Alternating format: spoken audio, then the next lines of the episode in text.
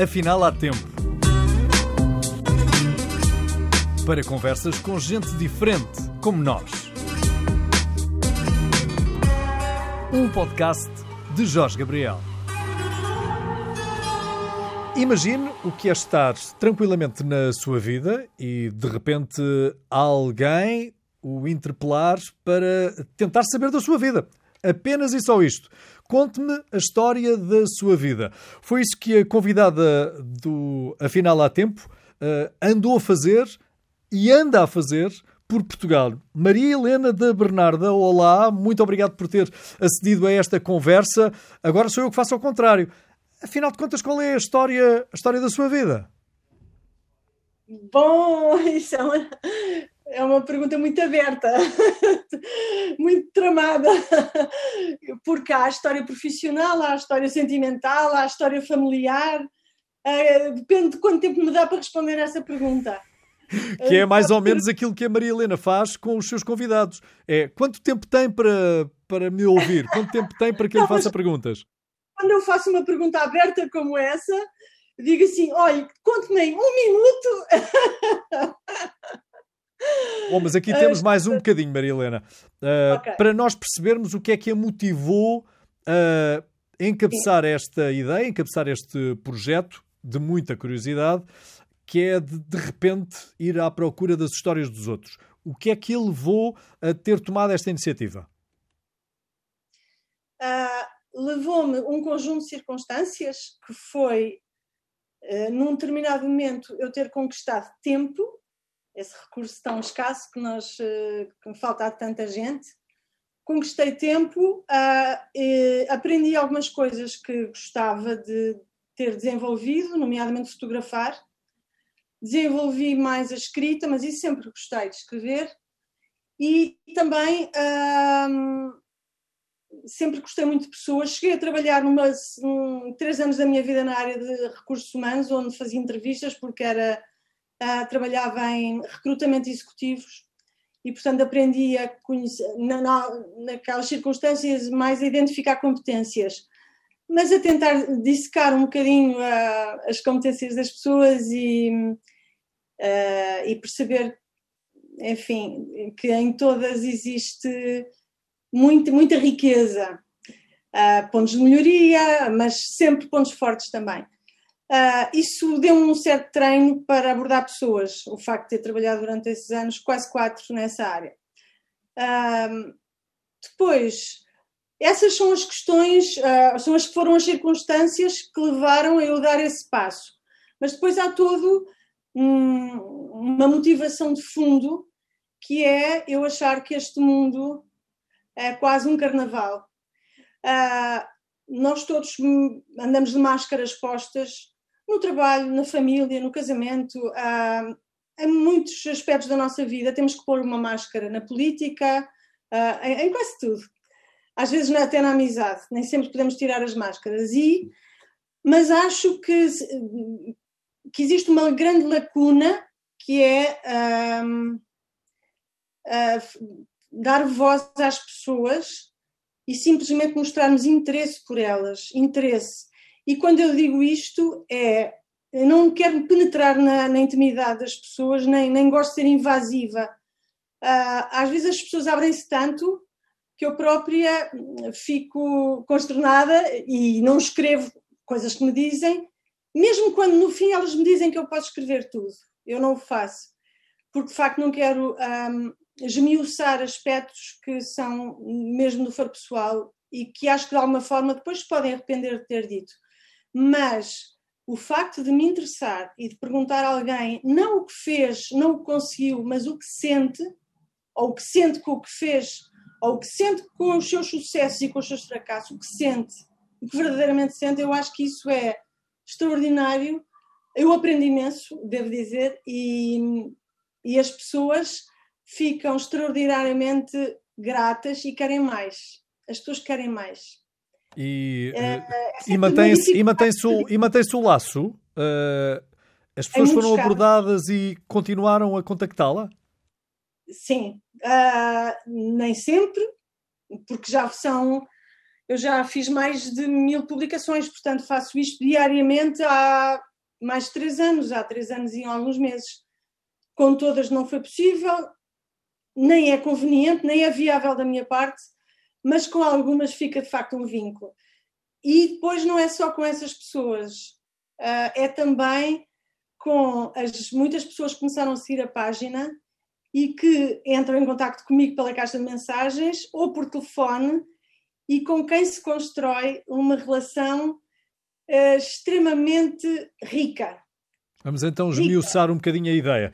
Portanto, uh, partindo destas uh, circunstâncias, deste conjunto de circunstâncias que a Maria Helena já adiantou, qual foi o método utilizado? Uh, ok, vou para a rua, uh, abordo quem está parado, abordo quem parece que troca um olhar comigo, abordo em Lisboa, abordo no país, traço um roteiro. Como é que a Maria Helena fez? Absolutamente sem regra. Eu diria que acontecem várias circunstâncias que me levam a escolher aquela pessoa e não outra uh, vou para um sítio qualquer e vejo eventualmente quem, quem me pareça que está à espera ou que tem tempo. É evidente, não vou para a saída do metro ou para a porta do supermercado com pessoas cheias de sacos e vou dizer, espera aí um bocadinho. Não, não vai. Portanto, tento perceber que aquela pessoa poderá provavelmente dizer-me que tem 5 minutos ou 10 para falar comigo. Uh, por isso, normalmente, ou está nos jardins, ou está à beira-rio, quando estou em Lisboa, mas gosto muito de sair de Lisboa e andar a percorrer o país e ver pessoas sentadas, por exemplo, pessoas mais idosas sentadas num muro, uh, ou nas ilhas também, acontece muito, uh, ver pessoas com tempo. Aí sim, aí nesses sítios, particularmente junto às camadas etárias mais elevadas, há, há tempo, sim uh, e, e, há muita disponibilidade para falar. Muito. Isso devo dizer que foi a minha maior surpresa, é a, a disponibilidade para as pessoas falarem. Uma enormíssima maioria de pessoas diz-me que sim. É, eu diria mais de 95% das pessoas não recusa. E essa é a minha grande surpresa. Oh, Maria Helena, uh, e isso deve-se, na sua ótica, porquê?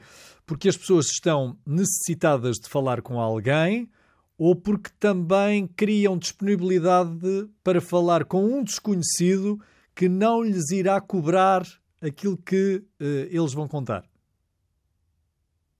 Uh, eu acho que as pessoas de facto gostam de falar. As pessoas gostam de falar, sim. Uh, e gostam de sentir que, que alguém se interessa e de uma forma correta. E, e aí o facto, eu penso que disse isto no programa da Praça da Alegria, admito que ser mulher, admito que ter a idade que tenho gera confiança, hum, acho que sim. Uh, agora perdi-me aqui um bocadinho na, no meu raciocínio, mas uh, gostam de falar e talvez uh, vou-lhe dar talvez um exemplo para perceber isso. Uh, uma vez abordei um jovem bastante novo uh, e que me respondia a quase tudo com monossílabos. E, e a certa altura uh, perguntei-lhe, estava a ter dificuldade de encontrar ali uma pergunta que fizesse um clique. E perguntei-lhe quem é a pessoa que mais, que mais influencia, que mais impacta na sua vida, ou que de alguma forma é mais importante. E ele disse-me que era uma avó que ia visitar de vez em quando e que vivia na Amadora. E disse: Mas e porquê a sua avó? Porque ela me diz coisas, dá-me conselhos, diz-me: Então, e os seus pais não fazem isso? Fazem também. Então, mas fazem porque é a avó. E ele ficou assim: Porque ela me faz sentir importante. Ela, e, e então imaginei que de facto aquele rapaz, quando vai visitar a avó, que ela recebesse de braços abertos e com todos os disparates que os jovens fazem, possam fazer, e ele provavelmente também faria, ela tinha sempre um colo, tinha sempre uns braços abertos e fazia-o sentir a pessoa mais importante para a vida dela. E de facto nós precisamos de ser importantes, e, e naquele momento em que as pessoas são abordadas, estão a ser importantes para alguém, neste caso para mim, e portanto até. Uh, abrem-se como, de facto, de uma forma extraordinária. Outro, outro caso muito parecido foi também, era uma rapariga nova também que tinha vários irmãos, entre eles uma gêmea, e que também me disse a, a pessoa dos irmãos com quem tenho uma relação mais chegada não era a irmã gêmea, que seria aquilo que nós esperávamos, mas sim o segundo. E eu perguntei porquê. E ela respondeu, ficou a pensar e disse-me: Olha, porque é o único que me faz perguntas, que se interessa por mim. e eu fiquei assim a, a pensar naquilo e, e, a pensar na minha atividade, e, e realmente eu faço perguntas e interesso-me de uma forma, uh, uh, diria, generosa e de, de, alguma forma também indo à procura do melhor que as pessoas têm. Ou seja, uh, da conversa, penso que é uma conversa que resulta quase sempre agradável, porque se as pessoas me falam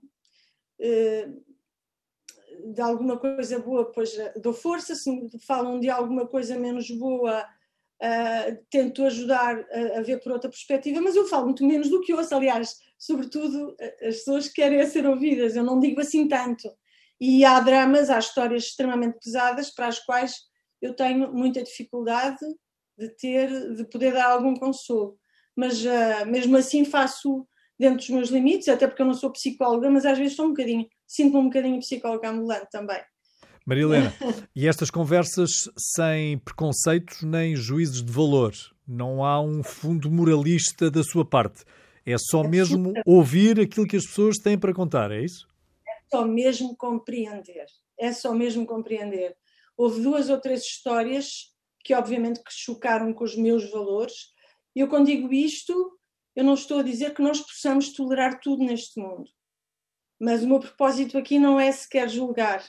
O meu propósito é simplesmente compreender. E posso lhe dar também dois exemplos, talvez foram aqueles que mais dificuldade eu tive, tive que respirar assim um bocadinho fundo. Foi um senhor em São Tomé que defendia a escravatura, uh, e portanto nós estamos a falar com um senhor que tinha sido feitor eh, de, um, de uma das roças, uh, e mesmo assim uh, eu tive que fazer respirar e dizer: Estou aqui. Pensar que é para mim, eu, tenho que compreender este homem e porque é que ele pensa assim. E depois acabei por desmontar um bocadinho, fiz-lhe algumas perguntas uh, e, e acabei por. Ah, porque naquela altura pensei: eu não vou conseguir contar esta história mas contei. e ninguém se chocou. E é uma coisa extraordinária, é ninguém se choca nesta página. Eu acho que tenha a, maior riqueza, não sei se são os protagonistas, são os leitores daquela página, nós nos outros. Porque é preciso uma enorme uh, dose de compreensão para ouvir tudo. Já agora eu disse-lhe que havia duas, houve uma outra que também me chocou, e já vai perceber, foi um senhor no Porto uh, que me disse que batia na mulher. Ou seja, ele era um homem bastante violento, tinha sido criado com muita violência e quando eu lhe perguntei, mas o senhor também é violento, por exemplo, em casa, bateu já na sua mulher e tal, e ele disse sim, de vez em quando ela também apanhava. Uh, e eu, mas em que circunstâncias? Normalmente quando ia bater nos filhos e ela se punha à frente, levava ela. Uh, e fui desenvolvendo a conversa também, pensei, estou-lhe a dar dois exemplos. Também contei essa história e e é evidente, por exemplo, a fotografia que eu pus, uh, porque nessa altura, quando eu desenvolvi um bocadinho esse tema, ele baixou os olhos para o chão e então usei essa fotografia em que ele estava de olhos caídos, porque de alguma maneira aquilo também pode ser uma catarse para as pessoas. O facto delas, nesse caso, eu sou ali como um padre, um, sem igreja. Ou seja, alguém uh, a quem as pessoas estão a dizer coisas uh, que fizeram, erros, que podem naquele momento até reconhecer que não foram corretas e é uma forma também de se libertar deles. Portanto, eu não tenho eu não tenho que estar ali a julgar, nem, a, nem me cabe a mim estar naquele momento a dizer, olha, que o senhor não deve fazer isso e tal. Uh, o meu propósito é, de alguma forma, conduzir a que as pessoas, elas próprias, uh, através daquilo que vão dizendo, acabem por chegar à conclusão de certos erros que fizeram. Aliás, senão, se calhar, também não me, não me estariam a, eu, eu acho que tenho, tenho que agradecer que as pessoas me digam tudo. E, e é isso. Acima de tudo, o que eu luto, o que eu procuro é a verdade. E se eu estiver à, à frente de um criminoso, eu agradeço que ele diga a verdade. E se eu estivesse a entrevistar alguém que está na Câmara da Morte, oh, eu gostava que ele dissesse a verdade. E não que me pintasse um mundo cor-de-rosa. Porque, na verdade, nós todos temos um pouco de santos e de pecadores. E, e aquilo, sempre que eu peço, quando começo, aliás, a conversar com as pessoas, é eu não vou à procura de histórias cor-de-rosa, só vou à procura da verdade, essa, essa tal objetivo que eu lhe disse de início, tirar a máscara que nós temos e dizer, sou assim, eu sou isto. Deixe-me só, Maria Helena, informar, porque ainda não o dissemos, que estas histórias estão disponíveis no Instagram e no Facebook e o modo de as encontrar é Nós nos Outros. É assim que se consegue aceder às duas páginas. Mas também a muitas outras que estão neste primeiro volume deste livro que eu tenho aqui na minha mão, que se chama mesmo Nós nos Outros, e que eu estou uh, a mostrar para quem segue esta entrevista no YouTube e que, portanto, também podem uh, conseguir. Este livro é uma produção independente, não é? Sim, eh, foi a produção que eu considero possível para que o livro tivesse um preço acessível uh, e não tivesse que passar por, uh, por uma série de estruturas intermédias. Uh, e foi feito, aliás, a matéria, o conteúdo estava feito, basicamente as fotografias tinham sido feitas, as histórias estavam contadas, todo o trabalho era mais de compilação e, e, arranjar depois uma gráfica que conseguisse também fazer, enfim, um preço mais competitivo possível, porque quis que fosse um livro cheio de histórias. O livro tem 250 ou 70 histórias, tem 325 páginas, creio eu. É um livro, é quase um compêndio, quase que dá uma história por dia. E imagino que o segundo e o terceiro volume venham a ser um bocadinho mais pequenos, mas quis que o primeiro fosse quase um, um livro que também fosse um bonito presente para se oferecer uh, e que reunisse basicamente quase todas as histórias que foram publicadas ao longo de dois anos de Nós nos Outros. Mas uh, volume 1 um pressupõe que virão mais. Pressupõe, sim. Uh, espero que, gostava que a meio deste ano pudesse lançar o volume 2. Espero que sim. Só estava à espera de poder esgotar esta edição, que fiz uma edição de mil exemplares. Uh, vai, vai, vai muito bem encaminhada, mas Uh, como o livro não teve qualquer tipo de mecenas, nem eu tenho qualquer tipo de apoios, uh, o que se calhar talvez tenha sido erro meu, porque a página já tem 44 mil seguidores, já teve a publicação mais vista, foi vista por mais de um milhão de pessoas. É impressionante. Portanto, um, a segunda mais vista foi vista por mais de meio milhão de pessoas. Algumas publicações têm muito, de facto, muito, muito alcance uh, e penso que estou tão envolvida em tudo porque não tenho absolutamente ninguém que me ajude. Faço as entrevistas, uh, faço as fotografias e como fotografo em RAW, ou seja, como se fosse em negativo. Uh, depois tenho que fazer a, o tratamento da fotografia em casa, das várias. Uh, faço depois a redação a partir da gravação que, que faço com o telefone. E, portanto, tudo isso é muito tempo. E depois ainda faço questão, particularmente no Facebook, de responder uh, aos comentários e de acompanhar todos os comentários, que são muitos. No Instagram não tenho tanto esse tempo, mas gostaria também de desenvolver mais o Instagram. Portanto, isto é para dizer que é um trabalho. Quando perguntam o que é que faz, eu digo: tenho um projeto que não dá dinheiro, mas, mas uh, acho que já tem um alcance e tem uma missão que se identifica com a missão de várias empresas e de várias fundações uh, que eu acho que se calhar cabe a mim dar o passo de abordar no sentido de poder eventualmente ajudar-me também, nomeadamente na produção do livro, porque uh, produzir um livro é bastante caro. Então, um livro desta natureza, com, com as páginas, com a gramar, com a, a, qualidade de papel que ele tem, portanto, foi, foi caro de produzir e foi um investimento totalmente meu, portanto, que tenho que recuperar para passar ao, ao segundo volume. Maria Helena, uh, este livro, uh, este projeto, estas histórias estão também a corresponder com alguma influência religiosa que a Maria Helena uh, tenha? Houve aqui algum uh, empurrão espiritual que a tenha levado a ir para a rua uh, para ser os ouvidos daqueles que sentem que não são escutados? Espiritual, sim, religioso, não.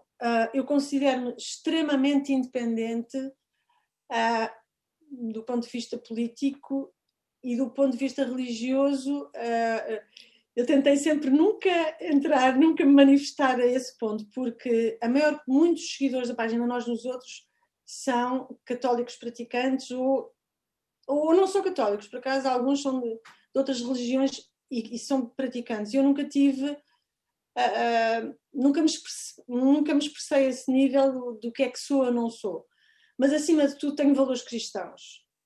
Mais do que seguir uma igreja, não sou praticante, mas uh, incorporo em mim os valores cristãos, os valores que Jesus Cristo incorporava, que são profundamente humanistas.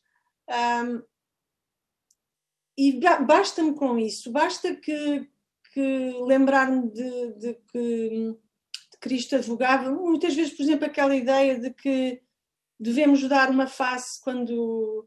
Que é uma ideia que se calhar muitas pessoas. Mas o que é que isso quer dizer? Eu consigo compreender, consigo compreender essa. Essa, essa ideia de que não devemos guardar rancor, e muitas vezes estamos por cima quando, a seguir a sermos alvo de uma coisa que nos desagrada, nós conseguimos mostrar uh,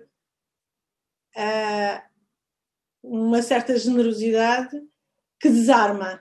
Mas isso tanto encontramos, se calhar, nos valores cristãos, como encontramos no budismo, por exemplo, na filosofia budista, não é? Portanto, essa tolerância, essa paciência que às vezes precisamos ter, mesmo para quem não age bem, aos nossos olhos, eu percebo isso. Uh, e, portanto, eu diria que basto com os valores cristãos e conheço muitos ateus com valores cristãos. Muitos. Maria Helena, portanto, nesse sou completamente independente. independente. Mesmo a esse nível. Ok. Marilena, o que é que a família. Qual foi a reação da família face à ideia? Uh, acredito que no início uh, tenham sorrido. Uh, se calhar vai desistir em três tempos, porque vai para a rua, houve três ou quatro negas e acaba por baixar os braços. Mas passado essa fase da experiência, do início, em que as pessoas até podem sorrir face à intenção. Que, uh, que reação tiveram? Que uh, sublinhado? Que comentário? depois da Maria Helena ter de facto empreendido e ter levado isto para a frente? Estão a falar da reação dos meus familiares. Eu aqui há vários. Não posso pôr os familiares todos num saco. Alguns e eu não vou particularizar, uh, não aceitam assim tão bem, que não compreendem, talvez, que eu faça isto sem um propósito. Sem um propósito maior.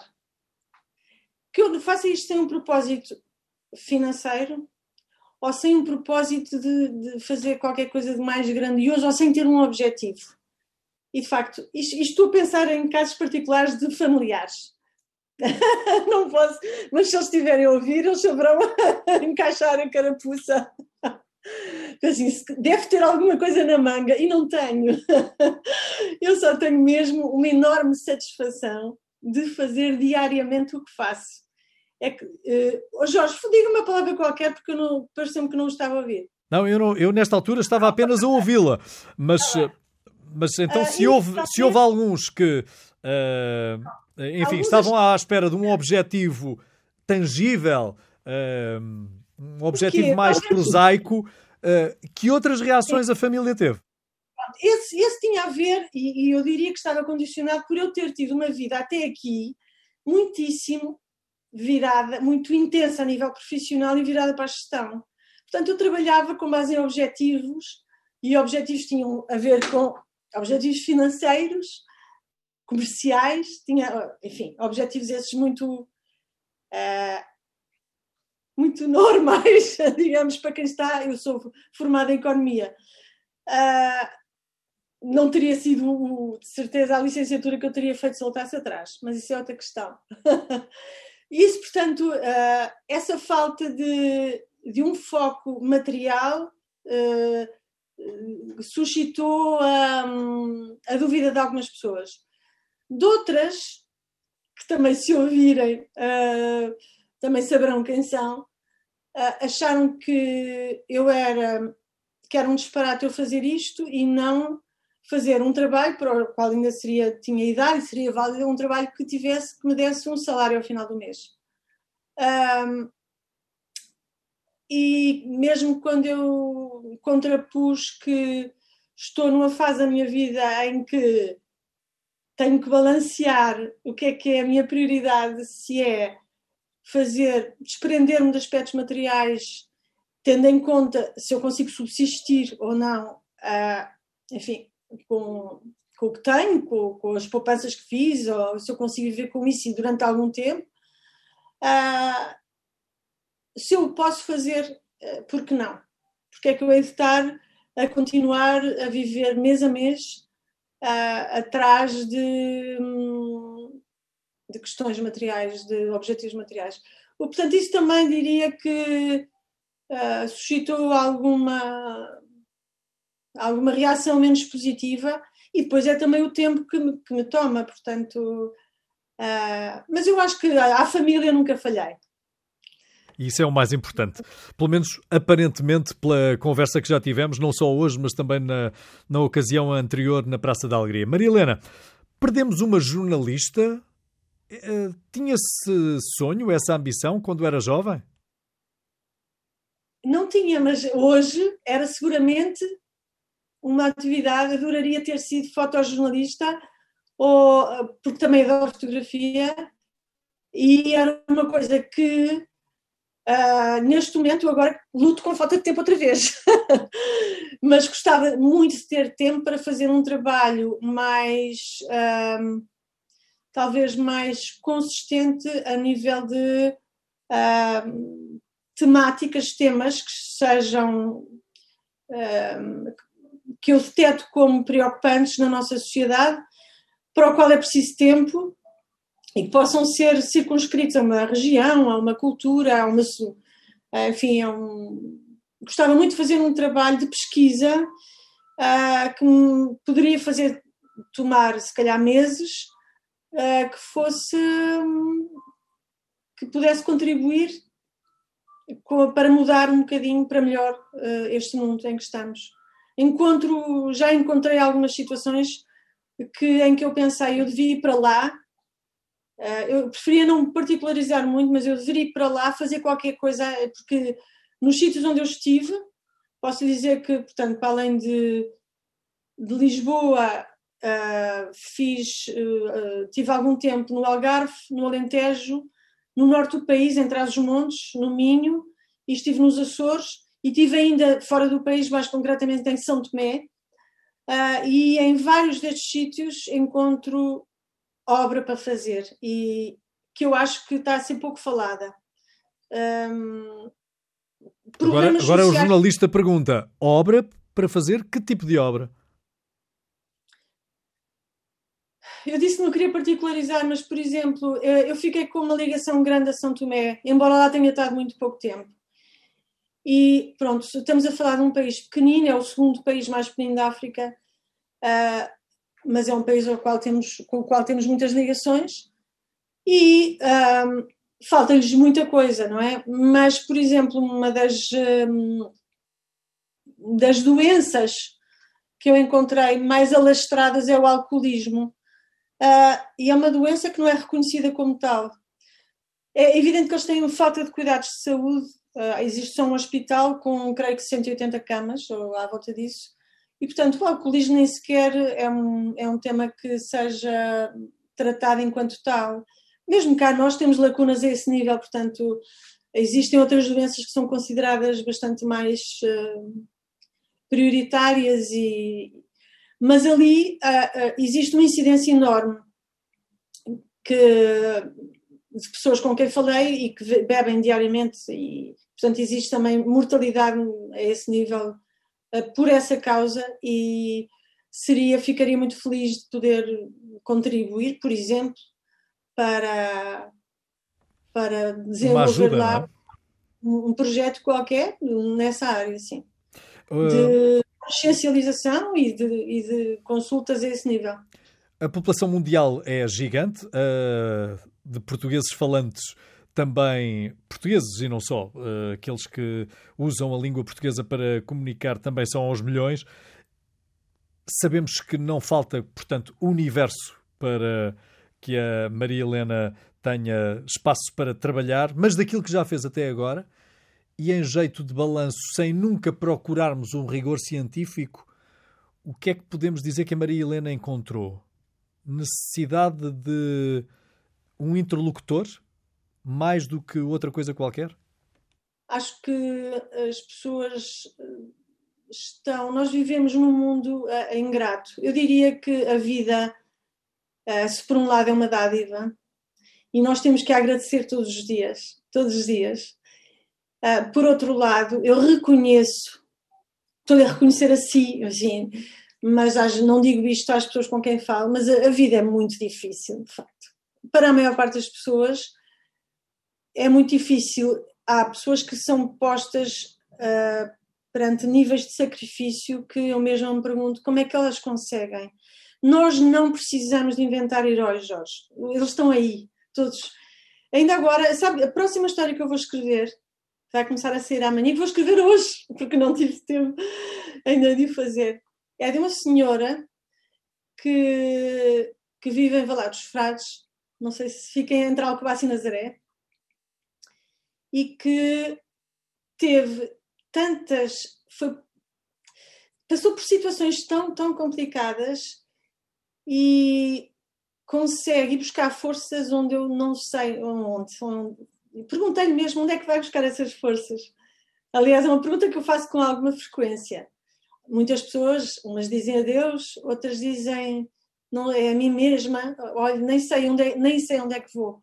Mas uh, a vida de facto é, é, bastante difícil. Nós todos vivemos numa roda dentada uh, ou numa engrenagem cheia de rodas dentadas que nos vão massacrando. Uh, e hoje em dia, enfim, não são só circunstâncias económicas, são a todos os níveis. Por exemplo, uma das situações que, que me preocupa, para, para, para a qual eu um, tenho orientado mais é para a terceira idade. Uh, como dizia uma das pessoas que eu entrevistei, a velhice é uma chatice. Aliás, isso deu título a uma das histórias. A velhice é uma chatice. Eu achei piada à, à, à forma como ele identificou. E, de facto, é muito difícil envelhecer. É muito difícil ficar só, uh, começar a ser um peso, uh, começar a sentir a solidão, as, as doenças a aparecer. Mas depois penso assim: uh, vamos culpar aquelas os filhos, por exemplo, que vão ver poucos pais, e quando começamos a falar com a geração dos 50, dos 40, começamos a pensar também é muito difícil ter 40 e 50 anos e estar entalado entre ainda ter que trabalhar, ainda ter que ganhar, ter filhos ainda para sustentar. Muitos, muitas pessoas desta geração ainda têm que ajudar os filhos porque eles não encontram emprego e ter que dar assistência aos mais velhos.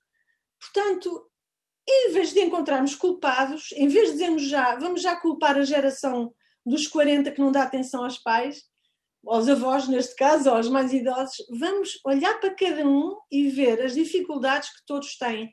E, de facto, a vida é complicada. Pronto. E, e há que, há que ter, há que fazer uma pausa todos os dias e se calhar nós nos outros, para algumas pessoas têm dito isso, que é aquele momento de zen ou aquele momento de uh, que os ajuda a refletir, a perceber que não estão sozinhos nos seus problemas e a encontrar em si mesmos um lado melhor. E esse lado melhor é o da, da da compreensão, eu ia dizer tolerância, mas tolerância é, uma, é um bocadinho sobranceiro. Compreensão. eu acho que um, precisamos disso para, para percebermos que mesmo com todas as dificuldades da vida e com, essa, com essas dentaduras da engrenagem da máquina que não para, a vida é uma dádiva. Maria Helena, estaremos nós uh, tentados em atingir objetivos que vão para além das nossas capacidades? Estaremos também nós aliciados em dispor de bens que tantas vezes são supérfluos e que nos dão apenas um prazer momentâneo e que instantaneamente passam a ser supérfluos exatamente porque já os conseguimos e estaremos pouco dados a pensar, porque pensar, refletir, obriga-nos a ter que admitir aquilo que nós não somos capazes de fazer ou aquilo que não conseguimos obter ou simplesmente porque alguém obtém aquilo que nós queríamos e não conseguimos lá chegar? São muitas perguntas numa só, eu reconheço. Sim, mas eu diria que uh, acho que neste momento estamos a tender para uma sociedade um bocadinho menos virada para o material. Uh, vejo muitos jovens, muitos jovens. Uh, o Jorge falava em abdicar, ou seja, vejo pessoas da nossa geração como, como eu própria, por exemplo, que abdica de, de, coisas materiais, para mim já não faz parte da minha felicidade, seguramente, ter uh, um carro de alta gama, ou ter uma joia, ou ter. Não preciso nada disso para nada. Uh, já tive hábitos de consumo, nunca fui muito consumista, mas já tive hábitos de consumo, nomeadamente a nível de vestuário, por exemplo, em que gostava de me vestir melhor. Agora, é-me absolutamente indiferente, por exemplo, olha, esta camisola deve ter para aí 20 anos e serve muito bem. Mas vejo também, junto dos mais novos, algum desprendimento, ou pelo menos mudança de, de ambição para coisas como, se calhar, viajar em detrimento de outras coisas uh, materiais e que, porque viajar uh, eu diria que não é, não é um. Não é uma. Não é um luxo? Não é um luxo, é uma aprendizagem, não é? E, portanto, é um investimento. Uma viagem é sempre um investimento. Uh, por isso, eu acho que os jovens pensam bem quando têm como objetivo viajar e conhecer outras, outras culturas, outro, outro mundo. Acho que sim. Diria que é, que é uma forma interessante de, de gastar aquilo que se puder poupar. Eh, agora, mas digo-lhe que eu estou a dizer isto considerando que as pessoas podem poupar, mas eu, eu, tenho a consciência que a maior parte das pessoas deste país nem, não, não consegue poupar, pelo contrário. Uh, nós, quando vemos hoje o preço a questão bens como uma botija de gás, que muitas pessoas precisam para aquecer as suas casas, uh, e custa 30 euros e, e, quando vamos meter, encher o depósito de gasolina ou de gasóleo, para muitas pessoas é absolutamente essencial, não podemos ainda abdicar disso, não temos uma rede de transportes que nos permita abdicar de carro para muitas pessoas, e digo-lhe que falar de poupar até é quase uma ofensa, não é? Portanto, um, existem existe neste, neste mundo muitas realidades e muitas coisas para as quais, enfim, temos que ser sensíveis, mas eu diria que temos que caminhar para um mundo cada vez mais solidário, sim. Nós não podemos mais, aqueles que podem ajudar, não devem fechar os olhos a, a poder ter que ajudar o vizinho do lado. E já não estou a falar só do familiar ou do irmão, estou a falar do próprio vizinho do lado. E se tem, por exemplo, um idoso que vive na casa ao lado e que está sozinho, nós temos que pensar que também talvez nos caiba lembrar, não acusar os filhos que não o visitam, mas dizer, em vez de acusar os filhos, vamos lá, nós lá visitá-lo, passar a fazer disso um hábito. E mesmo materialmente, se pudermos dar um bocadinho de nós a quem à nossa volta possa precisar, e não pensar, ah, eu não posso ajudar o mundo inteiro, não ajudo ninguém. Não, ajude só um ou dois, mas ajude. Eu penso que a sociedade tal como está e com as dificuldades todas que estamos a viver, só pode tender para ser mais solidária. Não vejo outra maneira. Maria Helena, esta lista de convidados, de interlocutores que a Maria Helena já foi uh, abordando, são apenas figuras anónimas ou tem também algumas figuras tidas como públicas, figuras conhecidas? Sim, sim, tem, tem.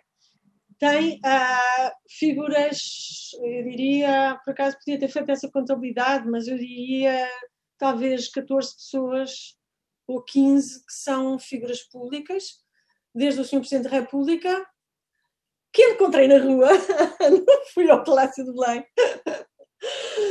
uh, até um, figuras da área da. Um, olha, uma pessoa que esteve consigo dois dias depois de mim, que é queridíssimo, que é o António Homem Cardoso, o mestre Homem Cardoso, que é fotógrafo e um homem muito divertido.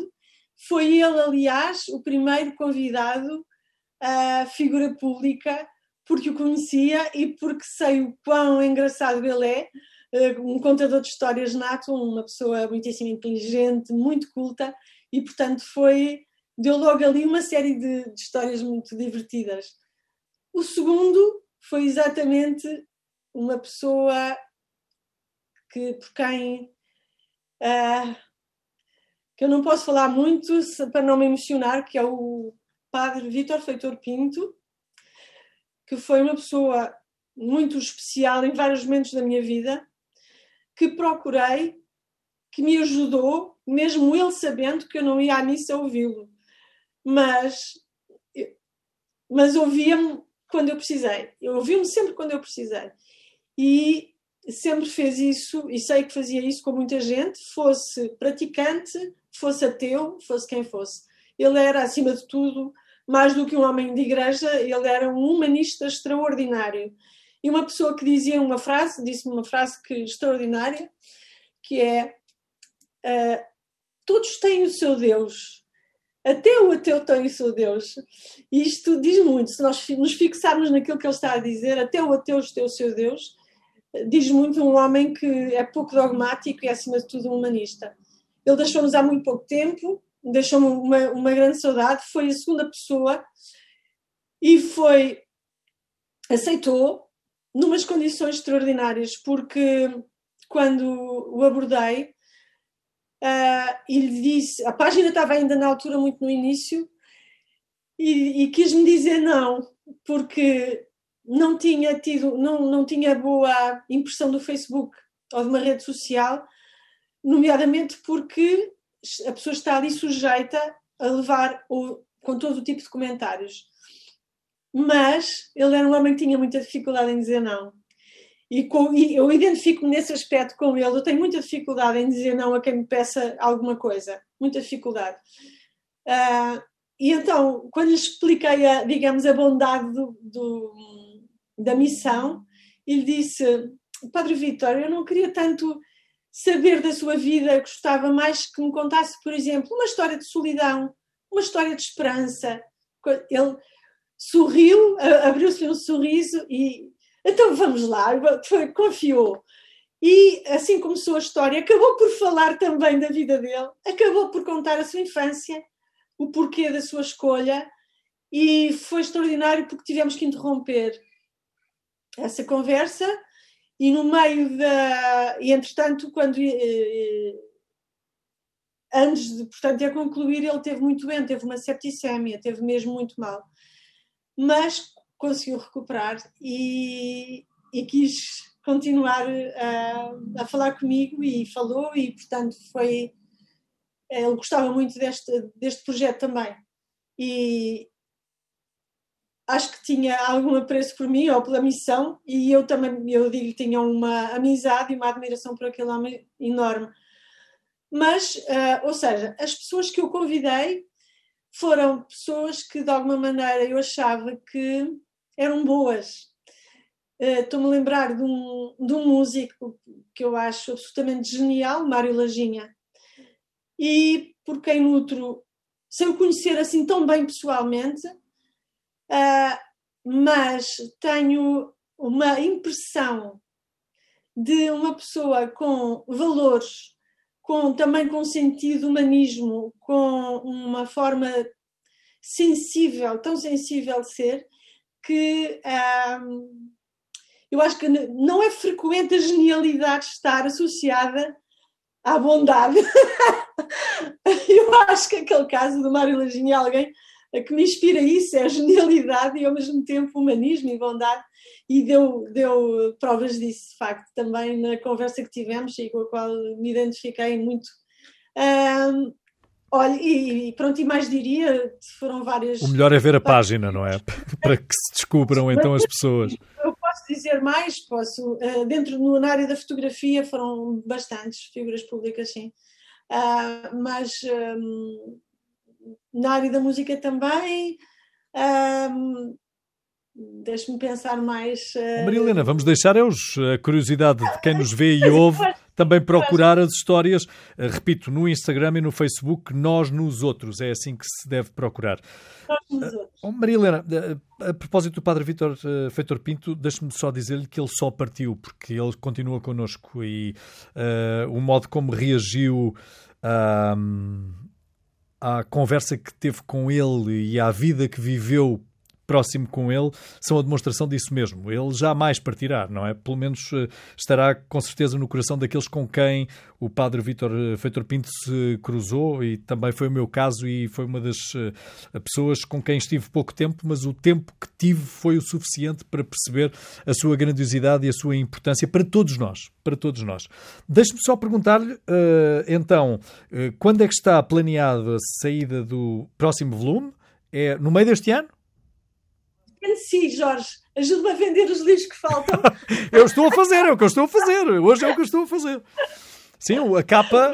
Onde é que se compra? Onde é que se pode comprar o livro? Olha, então, neste momento, uh, só através da página de Nós nos Outros, com exceção de uh, dois sítios, pontos de venda, um em Alcobaça, que na loja Made in Alcobaça, e o outro na Livraria Arquivo em Leiria.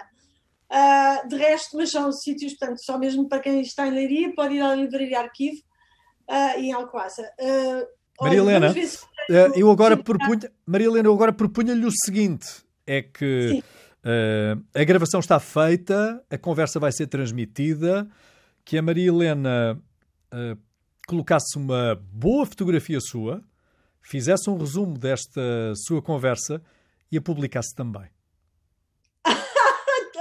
aí, oh Jorge, posso entrevistá-lo? também pode, também pode, mas na condição, na condição de colocar-se assim numa das publicações futuras uh, depois desta conversa, que eu acho que também daria com certeza uh, para que muitos tivessem curiosidade em conhecê-lo um bocadinho melhor. Concorda? Concordo, concordo. Negócio concordo. feito. Negócio feito. Negócio feito. Maria Helena, um beijinho então, muito grande e muito obrigado pelo seu tempo. Então, mas espera aí, Jorge, não, não, ainda não está claro para mim. Quando é que eu tenho os seus 5 minutos? é, vamos, vamos, combinar, vamos combinar com certeza. Sim, sim, sem falta, sem falta. Porque eu ocupei mais do que 5. Tenho uma figura da RTP que eu encontrei outro dia no restaurante uh, que abordei, que ele é muito, muito, muito querido, mas ainda não vou, não, não sei se devo dizer, mas ele disse-me que sim. Ele faz um programa de grande audiência Veja lá se adivinha quem é. É difícil. Na RTP. O Vasco Palmeirim? Não, faz um programa de muita, muita, muita audiência que antes de jantar. Ai, o Fernando Mendes! Exatamente. É também um coração muito generoso. É um coração muito generoso. Maria Helena, estamos Ora combinados os dois. A Maria Helena fará uma história a propósito desta nossa conversa e eu terei todo o gosto em ter mais do que 5 minutos para responder às suas, tá. às suas perguntas. Tá Jorge, então, uh, mas devia ser o Jorge a escrever, não devia ser eu a escrever de mim. Ah, mas isso também é um bom exercício para si, Maria Helena. É um bom exercício para si. Está bem, combinado. Um beijinho muito grande. Do outro, pois não, eu não tenho o seu. Mas eu vou dar-lhe, com certeza, após, então, após terminarmos esta conversa. Um beijinho muito grande e muito obrigado o apoio e o apoio que está a dar a esta missão e a divulgação. Muito obrigada, Jorge. Um beijinho. Um beijinho. Muito obrigado. Muito grata. Um beijinho.